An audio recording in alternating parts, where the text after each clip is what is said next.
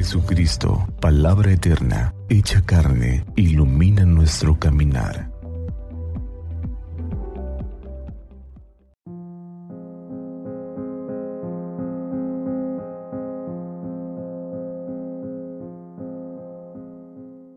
Del Evangelio según San Lucas. En aquel tiempo, la multitud se apiñaba alrededor de Jesús y éste comenzó a decirles, La gente de este tiempo es una gente perversa.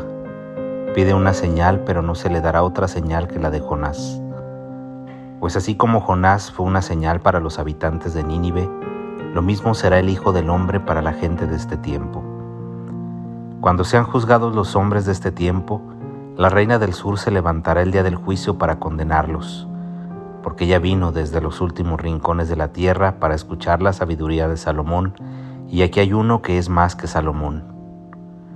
Cuando sea juzgada la gente de este tiempo, los hombres de Nínive se levantarán el día del juicio para condenarla, porque ellos se convirtieron con la predicación de Jonás, y aquí hay uno que es más que Jonás. Palabra del Señor cuánta gente se apiña alrededor de Jesús. Muchos seguramente con la intención de experimentar lo que el Nazareno transmitía, el amor de Dios. Otros seguramente con la intención de ser testigos de un signo milagroso. Tal vez otros incluso con la intención de poder manipular a Jesús para que les hiciera un favor o alcanzara para ellos un bien o, una necesidad satisfecha. Qué curioso, cuántas intenciones hay al buscar a Jesús. Y Jesús las percibe. Percibe la honestidad de los corazones que buscan a Dios. Y percibe las intenciones desviadas de los corazones que buscan manipularlo. A estos segundos se dirige para hacerles una advertencia. No encontrarán lo que buscan. No podrán manipular el amor de Dios, porque el amor de Dios es gratuidad y generosidad absoluta y no intereses mezquinos y aprovechados. Es curioso porque en nuestros días sigue habiendo muchas personas que buscan a Jesús con muchas intenciones. Unos con la intención de encontrar la paz y la tranquilidad que solamente el amor de Dios pueden dar ante las circunstancias de dolor, de miedo, de guerra que vivimos. Otros buscan a Jesús con la intención de encontrar respuestas a, sus preguntas, a veces tan difíciles de plantearse y a veces tan simples que parecen incluso tediosas, aburridas o sin sentido.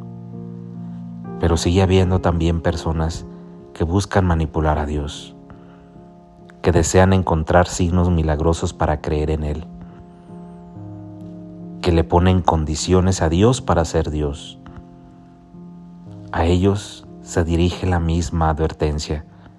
No encontrarán a ese Dios milagrero, el Dios que se manipula para alcanzar milagros, no existe.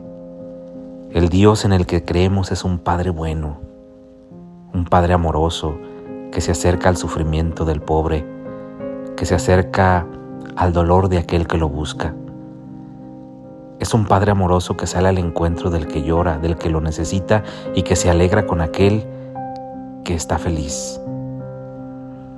Pidamos al Señor que nosotros no seamos de esos que buscan al Señor para poder satisfacer sus necesidades más básicas o incluso que lo buscan para poder manipularlo.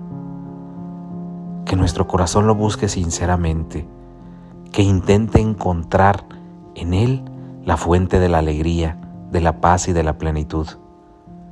Que busquemos a Dios no con las señales milagrosas, sino con la señal de Jonás, es decir, con la señal de la resurrección, de la vida y de la muerte de todo aquello que nos aparta de Dios. Que busquemos al Señor con la intención de humanizarnos, de alejar de nosotros aquello que quita en nosotros el rostro amable de Dios. Que busquemos al Señor en los seres humanos para ser más humanos y que encontremos al Señor no solamente en el rostro de los demás, sino también en la Eucaristía, en las circunstancias y en el tiempo que nos ha tocado vivir. Que Dios nos conceda este don y nos bendiga hoy y siempre. Que así sea.